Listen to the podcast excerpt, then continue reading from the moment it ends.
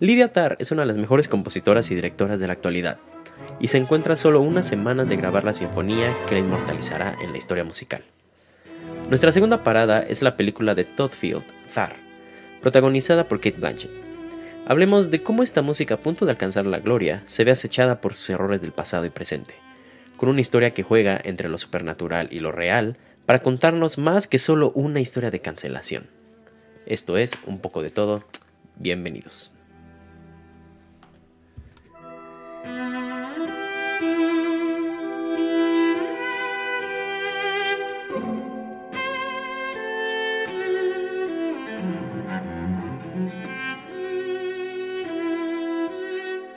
Muy buenas a todos, bienvenidos a un capítulo más de un poco de todo. Eh, ya estamos oficialmente en nuestra segunda parada rumbo a los Óscares. Y después de haber hablado de, eh, Banshees of Inisherin en el capítulo pasado, si es que no lo vieron, lo recomiendo mucho. Una de las películas con más nominaciones este año. Eh, nos toca hablar de Tar. ¿Por qué elegí Tar? como comenté en la transmisión, en el episodio pasado, obviamente la idea era de poder intentar como taclear la mayor cantidad de categorías nominadas en el menor número de películas. Ya nada más tendremos, yo creo que es este y otras cuatro semanas a lo mejor, si no es que unas, sí creo que cuatro. Eh, vamos a hacer una pausa en lo de las premiaciones la semana que entra porque se estrena Ant-Man, eh, Quantum, Mania, y obviamente vamos a hacer capítulo de ese. Entonces, eh, bueno, esa fue una de las razones por las cual, la cual elegí Tar. Y también porque Kate Blanchett me parece una actriz fantástica. Soy, muy, muy, muy fan de, su trabajo. Entonces, eh, básicamente es garantía. Y más cuando ves que está nominada ella misma como mejor actriz. Eh, ok, vamos a hablar un poquito del director. El director realmente, yo ser experto en el tema en general. Todd Field eh, lo había... No había hecho una película desde el 2006 en el 2006 él había hecho Little Children y en 2001 hizo The Bedroom. Mm, no, creo que Little Children me suena, The Bedroom no. Eh, de cualquier forma, por ambas películas estuvo nominado a... Bueno, no, In The Bedroom en 2001 estuvo nominado al Oscar como mejor película, no ganó. Eh, y como mejor guion adaptado, tampoco ganó. Little Children, la película del 2006, también estuvo nominado como Mejor Guión Adaptado, no lo ganó. Y Tar representa su más galardonado trabajo hasta ahorita en el que entra en la categoría de Mejor Película, como Mejor Director y Mejor Guión Original.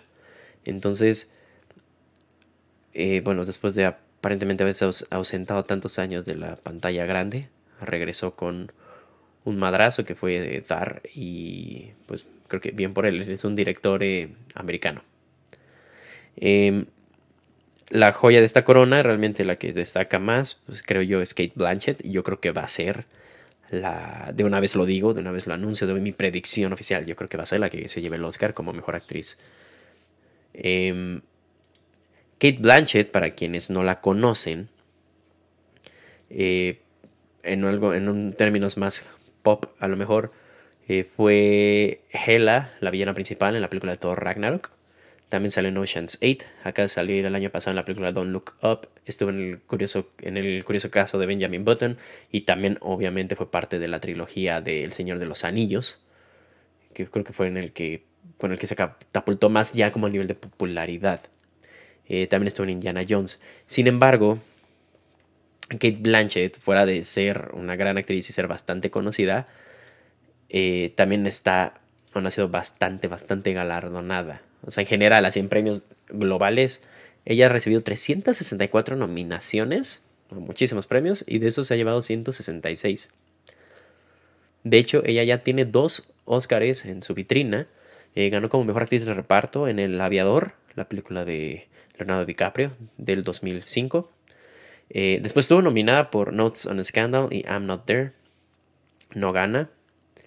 Em, después la nominan como mejor actriz principal en Elizabeth The Golden Age. Blue Jasmine gana el Oscar por Blue Jasmine en 2014. Eh, volvió a estar nominada por Carol en 2016. Y esta es su última nominación por Tar como mejor actriz. Eh, impresionante, ¿no? Yo creo que, o sea, en sí solo ella, un, dos, ocho nominaciones, incluyendo Tar a los Oscars, cual está fantástico. Eh, ya ganó el Globo de Oro por Tar como mejor actriz en una película de drama. Por eso, como comentamos, parece que los Globos de Oro suelen ser la antesala, la predicción de los Oscars. Entonces es lo más probable que se la lleve, eh, que se lleve la categoría en esta ocasión. Em, bueno, entonces es excelente actriz. Realmente sí, sí, carga ella solita la película, se la lleva. Tiene también hay un par de compañeras eh, en, la, película que hacen bastante buen, este, buen papel. Lo que es Noémie Merland, que es una, una actriz francesa, la que en la película es su asistente. Tiene muy buenas escenas y me sorprende que ni siquiera la hayan considerado para nada pero hace muy buena actuación. Y la que es su pareja en la película, Nina Hoss, que es este, una actriz alemana. Eh, las dos muy, muy buen trabajo hacen ahí. Eh, la producción, pues, no, no, hay mucho que decir sobre el, rollo de la producción previa a esta película.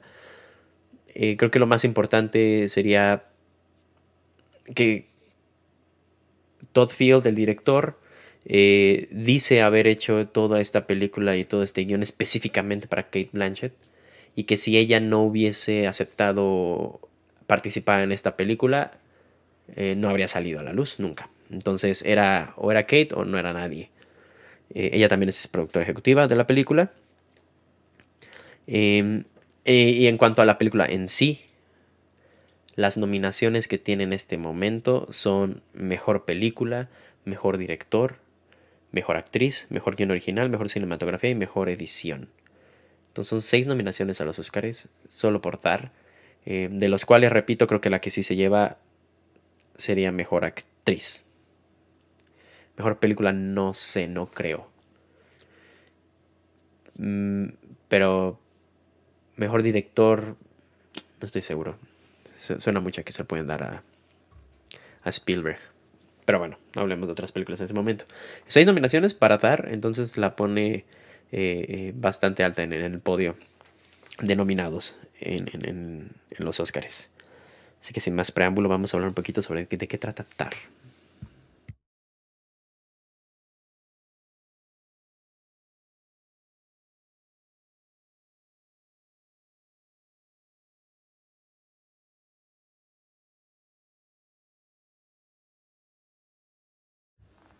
Muy bien. ¿De qué va Tar? Eh, Tar básicamente es la historia de una... Eh, es una música, una compositora. Em, sí, y directora de orquesta, muy, muy, muy famosa en, en, la actualidad, supone que estamos en la actualidad en ese mundo.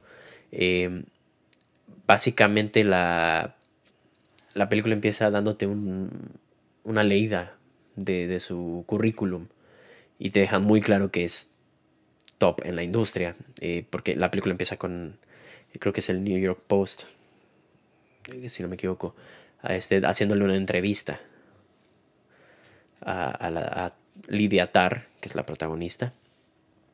Es este, el New Yorker, perdón, es el New Yorker. Y ahí explican todo lo que ha logrado. Eh, y todo, todo culmina en su actualidad, que básicamente ella ya es la, directora principal de la orquesta de, de, Berlín. Creo que te mencionan que ya habían estado en las otras cuatro más importantes del mundo. No, no, me acuerdo, no me viene a la mente cuáles son exactamente. Pero ella había sido la directora de cuatro y le faltaba esta como para cerrar ya la corona. Y creo que es la primera mujer, de hecho, en, en participar, en ser la directora de esta, de esta orquesta la primera, la primera directora de la, Filarmónica de Berlín. Eh, la historia se desarrolla mm, básicamente en Alemania, donde ella trabaja, y hay ciertas escenas creo que van a, Nueva York, que es a donde va a hacer sus, sus este, entrevistas y otras cosas del trabajo. Em, es, es, curioso, creo que antes de ver la película yo creí que trataba más de cómo de cómo se, o sea, de cómo la, directora, como Lidia Tar perdía tal cual la cabeza por X o Y razón durante su, su trabajo. Medio sí pasa, pero, o sea, a lo que voy es, yo lo veía más como un rollo como del cisne negro eh, con Natalie Portman. No fue tanto así, o sea, sí pierde los cabales, pero no de esa forma, como el cisne negro. Eh, la historia eh, va sobre ella siendo la directora de Berlín, ya ha hecho muchísimas grandes cosas, va a sacar un libro, eh, y lo último que le falta es grabar la quinta sinfonía de Mahler. Ya ha grabado todas las demás, pero la quinta es la última que le toca grabar. Y si ella hace esa de manera adecuada, básicamente la catapulta a la historia de la música y va a quedar inmortalizada, como dije en el intro. Entonces es, es como, no es poca cosa la chamba que ella trae encima, que es sacar la quinta sinfonía de Mahler. toda la historia va alrededor sobre esas semanas previas en las que ella tiene que ensayar con su orquesta para sacar bien la quinta sinfonía de Mahler. Eh, en la entrevista que le hacen en un inicio, sin entrar a detalles, eh, conoces mucho sobre cómo piensa ella y sobre... Hay muchos términos musicales que están difíciles de seguir. Obviamente hay muchos términos que no sé eh, en, la música que muy técnicos que ella utiliza para explicar lo que está pensando. Y pues al ser obviamente un entorno musical, refiriéndome al público que ve la entrevista, a los que trabajan con ella, al que la entrevista, eh, se utilizan, repito, muchos tecnicismos que ellos, o sea, que se dan por entendidos. Entonces es fácil un poquito como medio perderte ahí en lo que ella quiere decir con ciertos términos porque pues, no sabemos qué significan. Eh, ok, básicamente te la ponen también como, pues es que es una mujer, eh, una, líder en la industria y es una mujer líder en la industria. Eh, dejan muy en claro que obviamente su posición al ser mujer y su trayectoria tuvo muchísimos más obstáculos que los que hubiese tenido un hombre y aún así ella salió adelante. Y además tiene una fundación que ayuda a futuras eh, aspirantes a músicas aspirantes eh, para llegar a ser conductoras de orquesta o otras cosas. Entonces es esta figura femenina fuerte y de autoridad eh, dentro del mundo musical muy respetada, básicamente ya una leyenda, o ya nada de convertirse en una leyenda. Eh, que es muy curioso porque cuando te están dando el currículum, como que pareciera que ya lo es. Sin embargo, dejan muy claro que todavía no, que falta la quinta sinfonía de Mahler para poder completar ese asunto. Entonces, la historia va alrededor de esto. Ella tiene a una pareja, ella es lesbiana, tiene a su pareja eh, que es la, la líder de la orquesta, la violinista, eh, que tienen una hija. Este, todas viven allá en Berlín. Em, está curioso, empieza, empiezan a ver este, destellitos como... Vamos a andar más en eso, en eso en un rato, pero como un poco de destellos es, paranormales, sobrenaturales, en, en, en la historia de, Lidia. Te deja muy en claro como que tú todo lo estás viendo desde su perspectiva. ¿Y a qué me refiero con cositas paranormales? Que de repente hay como una sombra atrás de ella que nosotros sí vemos, pero nadie más se percata de ello. Eh, raya mucho con una historia como medio de horror. Ligeramente, muy ligeramente. Eh, después ella tiene, tiene también a su asistente, que es a la que yo comenté, que, interpreta eh, Noemi. Em, que se llama Francesca. Este, básicamente es la típica historia y relación jefe-asistente, ¿no? La dinámica, ella depende 100% del asistente y de que mande correos y que le conteste, y que le diga, que lo organice. Ella claramente es una aspirante a conductora, por eso está trabajando para ella. Em, y pues está ahí, ¿no? Pegada todo el tiempo, hay mucha dependencia. Eh, y después otros personajes por ahí que van entrando que pues nada más forman parte, ¿no? Como de la trama para seguirla moviendo. Pero creo que estos son los más importantes. Ahora, déjenme organizo. Ok. comenté en la intro que va más allá de una simple historia de cancelación. ¿Y por qué es una historia de cancelación? Eh, bueno, spoiler alert, básicamente llega un momento en la historia en la que tú te empiezas a dar cuenta que ellos, ellos, ellas empiezan a hablar sobre... Mm, sobre una ex asistente de, de Lidia que, que, está intentando como mandarle correos y está como ponerse en contacto con ella. Y ella nada más la bloquea, la bloquea y la ignora y la ignora y la ignora. Es, nunca ves nada tal cual de manera explícita.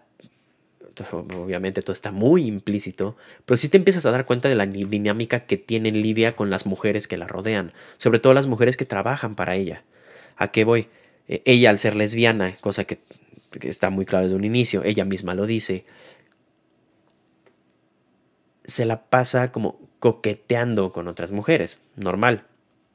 Em, el problema es cuando lo hace con las mujeres, te repito, con las que trabajan para ella. Entonces también hay por ahí unas escenas, hay una escena muy en específico en la que eh, su asistente Lidia está, está llorando porque la ex asistente se quitó la vida. Y ellos se conocían, trabajaban juntos para Lidia. Y Lidia eh, la, deja, la deja ir eh, y no le ayuda a conseguir trabajo. Eh, la asistente Francesca, al ser la que tiene que estar mandando todos esos correos, básicamente la corren. Y ella le dice, por favor, dame carta, de recomendación para que yo pueda entrar a trabajar a X o Y lugar. Y Lidia es como, no, no vas a entrar a ningún lugar. O sea, yo me encargo que nadie nunca más te acepte en ningún lado. Francesca, asistente, manda esos correos, por favor, y diles a todos que no la recomiendo, que tiene problemas, que es muy, complica que es muy conflictiva, eh, le arruina la vida, básicamente, y la orilla al suicidio. Entonces, también te dejan, te dejan entrever que hubo ahí algo entre ellas. La ex asistente y Lidia, que, ahí hubo un amorío. Y conforme se va eh, desenvolviendo la historia, te das cuenta que es esta historia de la figura autoridad, o sea, de la figura, este, sí, de la figura de poder, eh, aprovechándose de las personas que están debajo de ella, por decirlo así. Básicamente, ella parece que tiene muchas presas.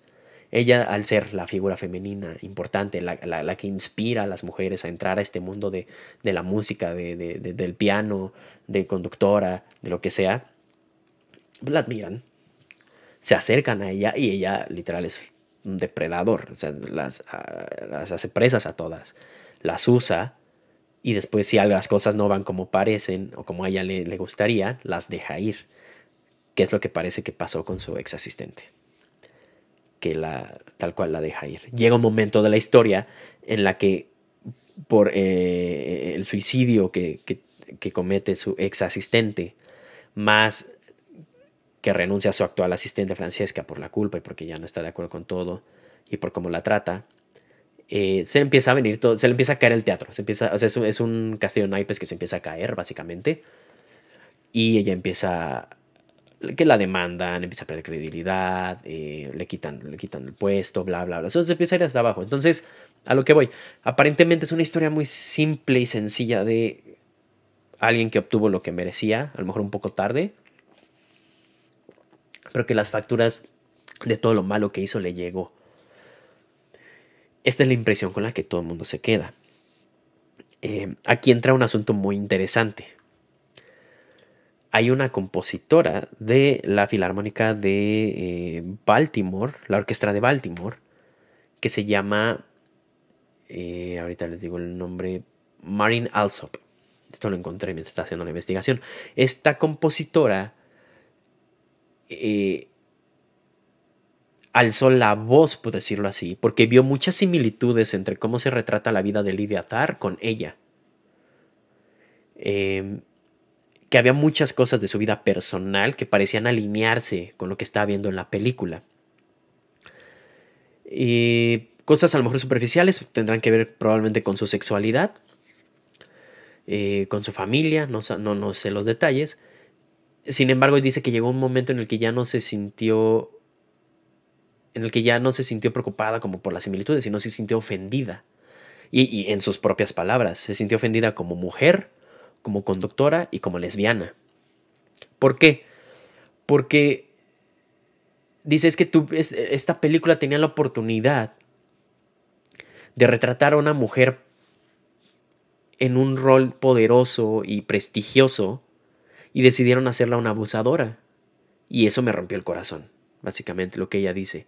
Em, y que todas las mujeres, todo lo estoy diciendo tal cual con sus palabras, y que todas las mujeres este, y feministas deberían molestarse por este tipo de retrato porque no ayuda a la comunidad.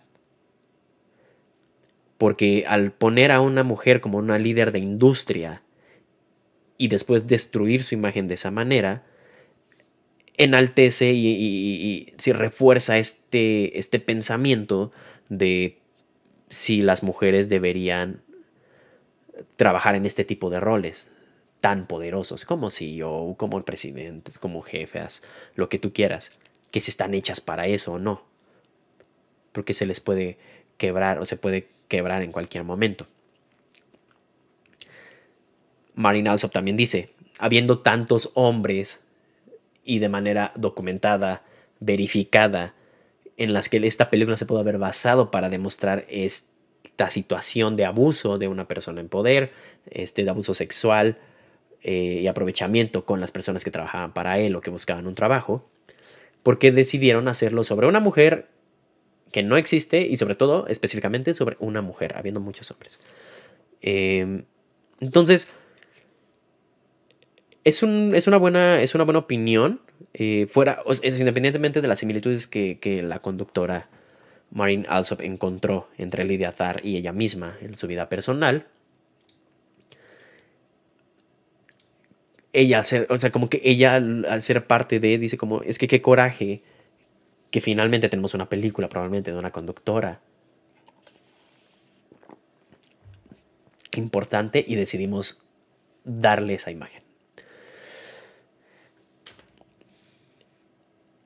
Y, y ahora vamos a la otra parte. Vamos a excavar un poquito.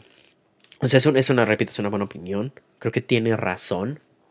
Creo que ella es quien para dar una opinión de esa forma, siendo parte de la industria, siendo una mujer conductora que sabe lo que debió batallar, sufrir y luchar para llegar al lugar donde ella está. Y ella siente que, que demeritan la figura femenina dentro de la industria musical al hacer un tipo, una historia como esta. Pero a lo que yo voy cuando digo vamos a excavar, parece que hay un poco más allá de solo una historia de cancelación. A lo largo de la película, repito, regresamos, a hay temas sobrenaturales, hay temas muy curiosos ahí de terrorcito, vamos a llamarlo así, de horror. Eh, creo que la mejor definición que podemos encontrar es como de horror gótico este, así como un, asunto psicológico.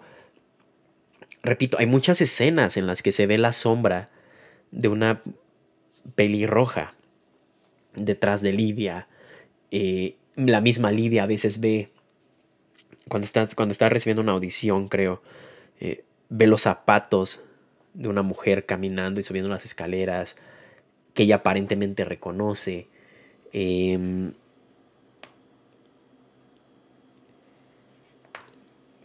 tenemos este esta, o sea, después te das cuenta que la ex asistente que termina cometiendo suicidio es esta pelirroja. Te dan a entender por. Te enseñan fotos y ves el color del cabello. Al principio no sabes quién es. Parece que la acecha incluso antes de cometer. Eh, eh, de, provocar su muerte. Pero también hay otros asuntos por ahí. De la nada su metrónomo como que se activa solo y está escondido. Eh, cuando ella está en su departamento, donde ella es un departamento aparte del lugar donde vive, donde ella tiene su piano y donde aparentemente hace sus cosas con sus alumnas, porque es una dinámica que ella parece tener, ¿no? El, el vente a practicar, muy cliché, muy tristemente muy cliché, porque también es muy real. Eh, vente a practicar aquí a solas y practicamos y vemos qué pasa, ¿no? Eh, en este apartamento está el... Hay, escucha muchos ruidos, sobre todo un... como un... este como si le llamaran a la puerta, ¿no? El knock knock. que no sabe de dónde viene. En su casa hay una noche, después de que ella tiene una pesadilla, desaparece una de sus composiciones. O sea, la, la quinta sinfonía que compuso para Mahler no está el tomo en su librería, desaparece y no se sabe eh, qué sucede con eso. Hay una escena en la que ella está corriendo eh, en el parque y empieza a escuchar gritos de una mujer, como si la estuvieran atacando. Y sigue los gritos y sigue los gritos, pero no llega a nada. Y no hay una respuesta, porque tampoco, o sea, tampoco la película te dice como, ah, pasó esto, no. Los gritos, los gritos, los gritos, corre, busca, no encuentra y de la nada, pum, pasamos a la escena en la que ella está acostada en su cama. Em, entonces, hay muchos elementos que nos deja em, el director para poder como migajas, creo yo más bien, son como migajas en las que nos da indicaciones de que probablemente no todo lo que vemos es real, probablemente no todo lo que estamos experimentando lo podemos tomar como algo fidedigno, o a lo mejor solo estamos viendo la perspectiva de Lidia Tar. Em, está está curioso. Hay una escena que es un parteaguas muy, muy cañón, que es después de varias eh, sesiones de, práctica que tiene con la nueva compositora que se llama este, Olga, que es la que desencadena todo el, ya como, es el, vamos a decirle, es como el, es el cerillito que termina por encender ya este, este debacle que tiene Lidia, ¿no? que es su nueva presa. Eh, ella vive en un barrio muy pobre, muy peligroso. Ella va, la va a dejar y cuando Olga se baja del carro, deja un peluche que ella tiene, este, ya se mete al edificio, un edificio muy viejo, muy feo. Eh, Lidia se da cuenta, agarra el peluche, oye, espérate, este, te falta tu peluche. Entonces la va y la sigue y ella se pierde. Nunca encuentra a la chica, a Olga, nunca la encuentra. Y Lidia se pierde y el edificio está abandonado. O sea, es impresionante que gente pueda vivir ahí. No hay nadie. Eh, es una escena muy de terror. O sea, sí te da una escena como esta sensación de de, de, acecho, de, de que alguien la está vigilando, de que es muy extraña esa escena. Incluso sale un perro así enorme al fondo. Eh, nunca encuentra a la, a la, alumna, a Olga jamás la encuentra. Y cuando ella intenta irse corriendo porque se espanta, subiendo unas escaleras se resbala y se mete un madrazo. O sea, literal se friega toda la cara, se friega toda la cara. Pero muchos, muchas personas que, leí en línea eh, ponen justamente esa escena como el antes y el después de a lo mejor entramos ya en lo que es real y lo que no. Hay personas que se van muchísimo más lejos y dicen que realmente el último acto de la película nunca sucedió, que solo pasa en la mente de Lidia. Yo no creo eso, yo creo que sí sucede, pero eh, a lo mejor no de la manera en la que lo retratan. La, sensación de, es como de inquietud. Esa es la palabra, uncanny en, en, en inglés, inquieto. Es una sensación muy de inquietud a lo largo de toda la película. Realmente no, no sabes. También hay muchas escenas eh, de, sueños que, hay en la película, de simbolismos eh, una escena en la que una cama se pone en llamas con ella, eh, tiene los flashbacks y los recuerdos de todo lo que hizo con, con ciertas de sus alumnas, a lo mejor sobre todo con Olga. Em, es, es, es, curiosa, o sea, si es una... Si es algo que me puso, a, o sea, que sí me puso a pensar en el momento que estaba viendo la película en el que, ¿por qué hay tanto elemento de este estilo en una película que parece tener una ruta muy sencilla de seguir, muy clara. Por eso, repito, hay que excavarle. Yo creo que el mismo director ni te quiere resolver esas dudas, no te quiere decir una respuesta concreta, eh, pero sí te quiere dejar muy claro que no solo se trata de la cancelación de, de Lidia Hay un poquitito más ahí.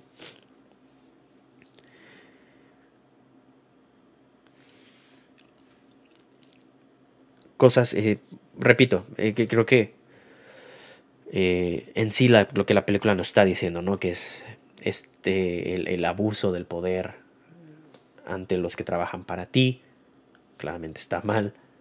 Que todo al final de cuentas te, regresa. Lo que puedes provocar en las personas. O sea, también eso es muy cañón. ¿Quién sabe qué habrá pasado entre Lidia y su ex asistente? Realmente no se sabe por qué habrán terminado, por qué la habrá corrido, pero le arruina la vida. Y está muy cañón que a veces no podemos medir las consecuencias de lo que hacemos y sobre todo de cómo afectamos a la otra persona. O sea, la orilló a quitarse la vida, porque literal le bloqueó todos los caminos y estoy casi seguro que fue por una estupidez. Un capricho que habrá pasado entre ellas dos. Pero ella ya al estar en esta posición se aprovecha de ello.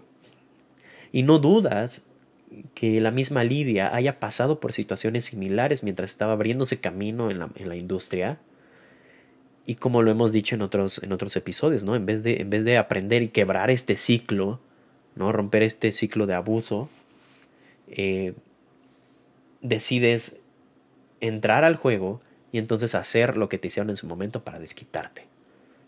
Lo cual claramente está mal. Otro buen personaje que, dijimos es la, la, que interpreta Nina House, que es la pareja sentimental de Lidia, se llama Sharon Goodnow. Ella es la concert master, que es la, maestra, o sea, como... es que no sé la traducción. Eh, sería la maestra del concierto, que es el, básicamente el, la principal dentro de la orquesta. Y según yo, justo después de la que es la conductora, ¿no?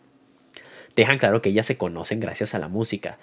También la relación que ellas dos arman está eh, con base en, esta excusa, por decirlo así, que es la música. La música realmente Lidia se la pasa, la usa como una excusa para poder hacer lo que ella quiere. Entonces, y también dejan muy claro como que Sharon sabe todo lo que ella ha hecho a lo largo de, de, su carrera con todas las personas con las que ha estado, como que ella lo comprende. Y lo único que le pedía a cambio era como comunicación. O sea, el de no te metas en problemas. El momento que todo se va a la fregada, no, le, dicen, le dice tal cual, no me molesta que lo hayas hecho, me molesta que no me lo hayas consultado. Porque somos una familia, tenemos una hija. Lo que pasa aquí ya nos afecta a todos, no solo a ti. Entonces, debiste haberme dicho que estaba pasando esto, que ella te había mandado muchos correos, que estaba mal la niña y que, no sé, podría correr riesgo su salud mental. Entonces ahí, ahí está el, el asunto de la relación. Ella se da cuenta cada que le coquetea a alguien nueva. Cuando llega Olga, se da cuenta.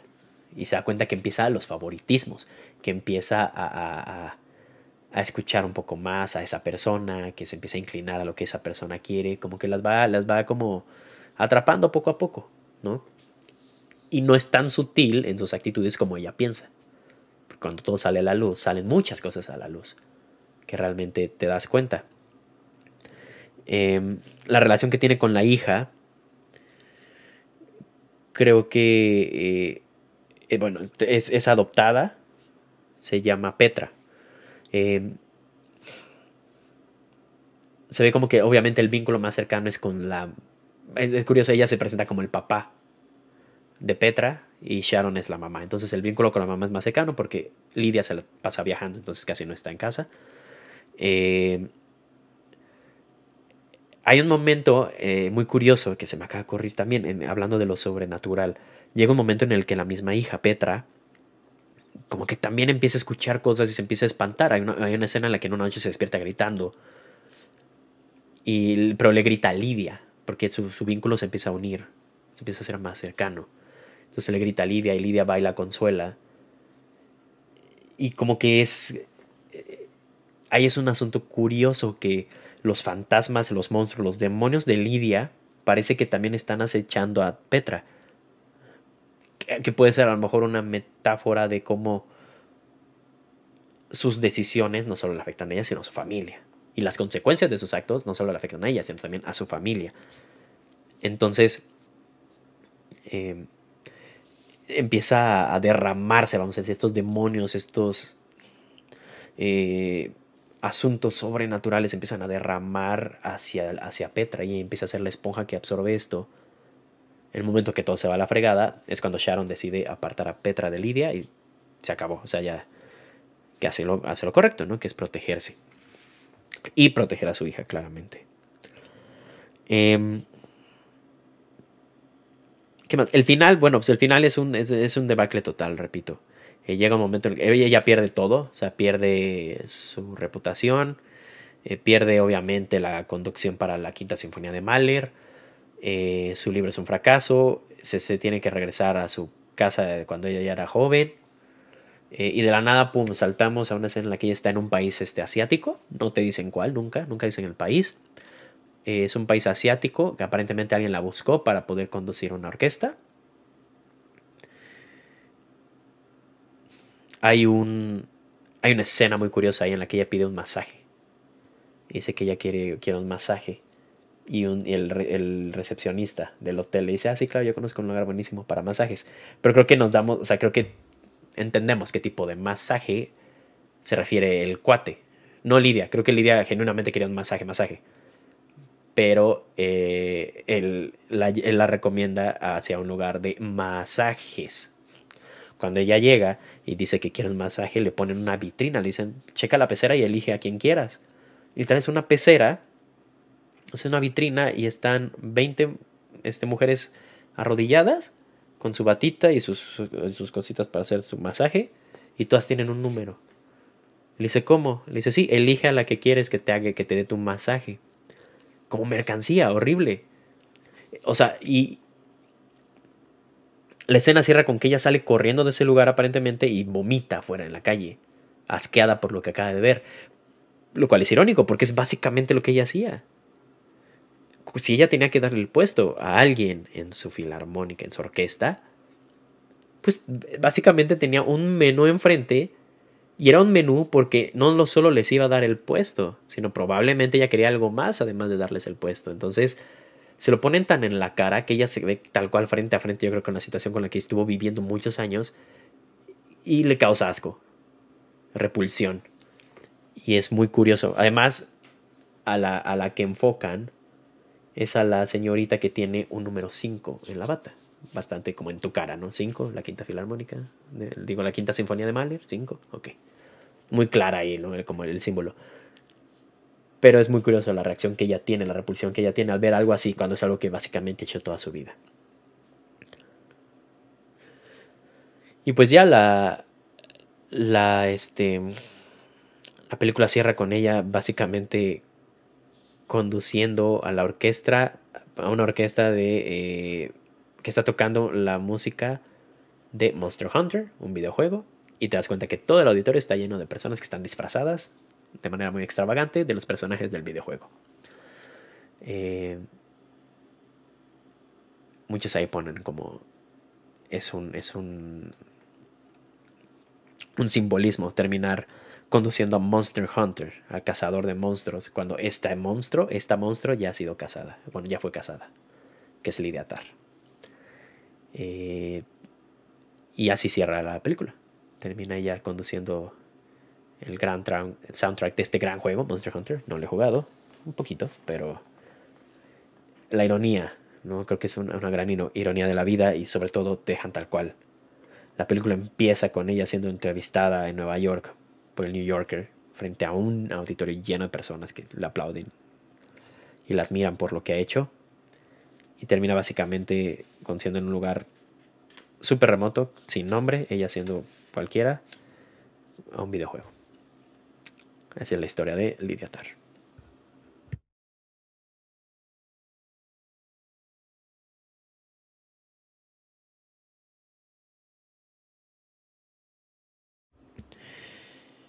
Y bueno, hasta aquí el capítulo de hoy. Eh, una disculpa si me escuché un poco mormadito. Estoy, estoy enfermo en estos momentos, pero no me podía quedar sin grabar este capítulo. Aparte que ya había visto la película. Eh, Destacar mucho la actuación de Kate Blanchett, obviamente. Sí es muy buena cuando conduce, cuando, sí, sobre todo hay unas escenas en las que está conduciendo y está como sintiendo la música. Eh, creo que suele ser bastante curioso slash chistoso cuando vemos tal cual a un conductor de orquesta trabajar. Sus gestos son demasiado fuertes, demasiado aparentemente exagerados, que no, los, no creo que lo sean, pero son muy fuertes, muy expresivos, hacen caras y mueven las manos y tal cual es la música pasando eh, a través de ellos. No es algo que estás acostumbrado a ver, al menos yo no estoy acostumbrado a ver eso. Se lo pones a un niño y un niño se va a reír por cómo se está moviendo el, conductor. Em, pero lo hace bastante bien. Realmente adopta tal cual el personaje, le crees todo, las escenas dramáticas, las chistosas, es que hay algunas, su, su, desesperación, su frustración, su ansiedad también la puedes palpar. Es una gran, es una gran este, interpretación por parte de Kate que sí creo, sí creo que se lo lleva. Eh, ¿Cuáles son sus competencias? Ok, tenemos a Ana de Armas por Blonde. Andrea Riceborough por eh, To Leslie. Michelle Williams en The Fablemans, también excelente actriz. Y Michelle Yeoh por Everything Everywhere All at Once. Michelle Yeoh se llevó el Globo de Oro por mejor película de eh, musical o comedia. Y Kate Blanchett se lo llevó por Zar. Ya habiendo visto ambas, estaría muy cool que se lo llevara Michelle Yeoh sería muy, este, como muy celebrado, como por el, fandom, por decirlo así. Sin embargo, eh, a, falta de ver a las otras, al menos sobre todo creo que a Michelle Williams en The Fabelmans, Kate Blanchett creo que sí se lo va a llevar. Y será muy merecido, realmente. Recomiendo que vean la película, está, está, está buena, eh, dura creo que por ahí dos horas, un poquito más. Eh, y estaría interesante escucharlos y saber qué, opinan sobre, sobre estos símbolos y estos, estos aparentes migajitas que nos deja el director a lo largo de la película. A ver si a lo mejor si, se puede decir le atiné o si tienes alguna otra interpretación de lo que sale ahí. También me, encantaría escucharlo. Si esta es la primera vez que me escuchas, muchísimas gracias por haber llegado hasta acá, por haberle dado play. Por favor, comparte, comenta, suscríbete, eh, ayúdanos a crecer más la audiencia de este gran programa. Eh, si no es la primera vez que me escuchas, también te con muchísimo por haber llegado hasta acá. Recuerden que estamos en los capítulos rumbo a los Oscars. Este ya fue el segundo, la segunda película que, de la cual comentamos. La primera fue Banshees of Inisherin, que fue justamente la semana pasada. Si no lo has visto, checa ese capítulo. Eh, incluso si no quieres ver la película, escucha el capítulo y así ya medio sabes de qué trata y ya no te, ya no te cuenta nada. Esto fue un poco de todo. Buenas noches.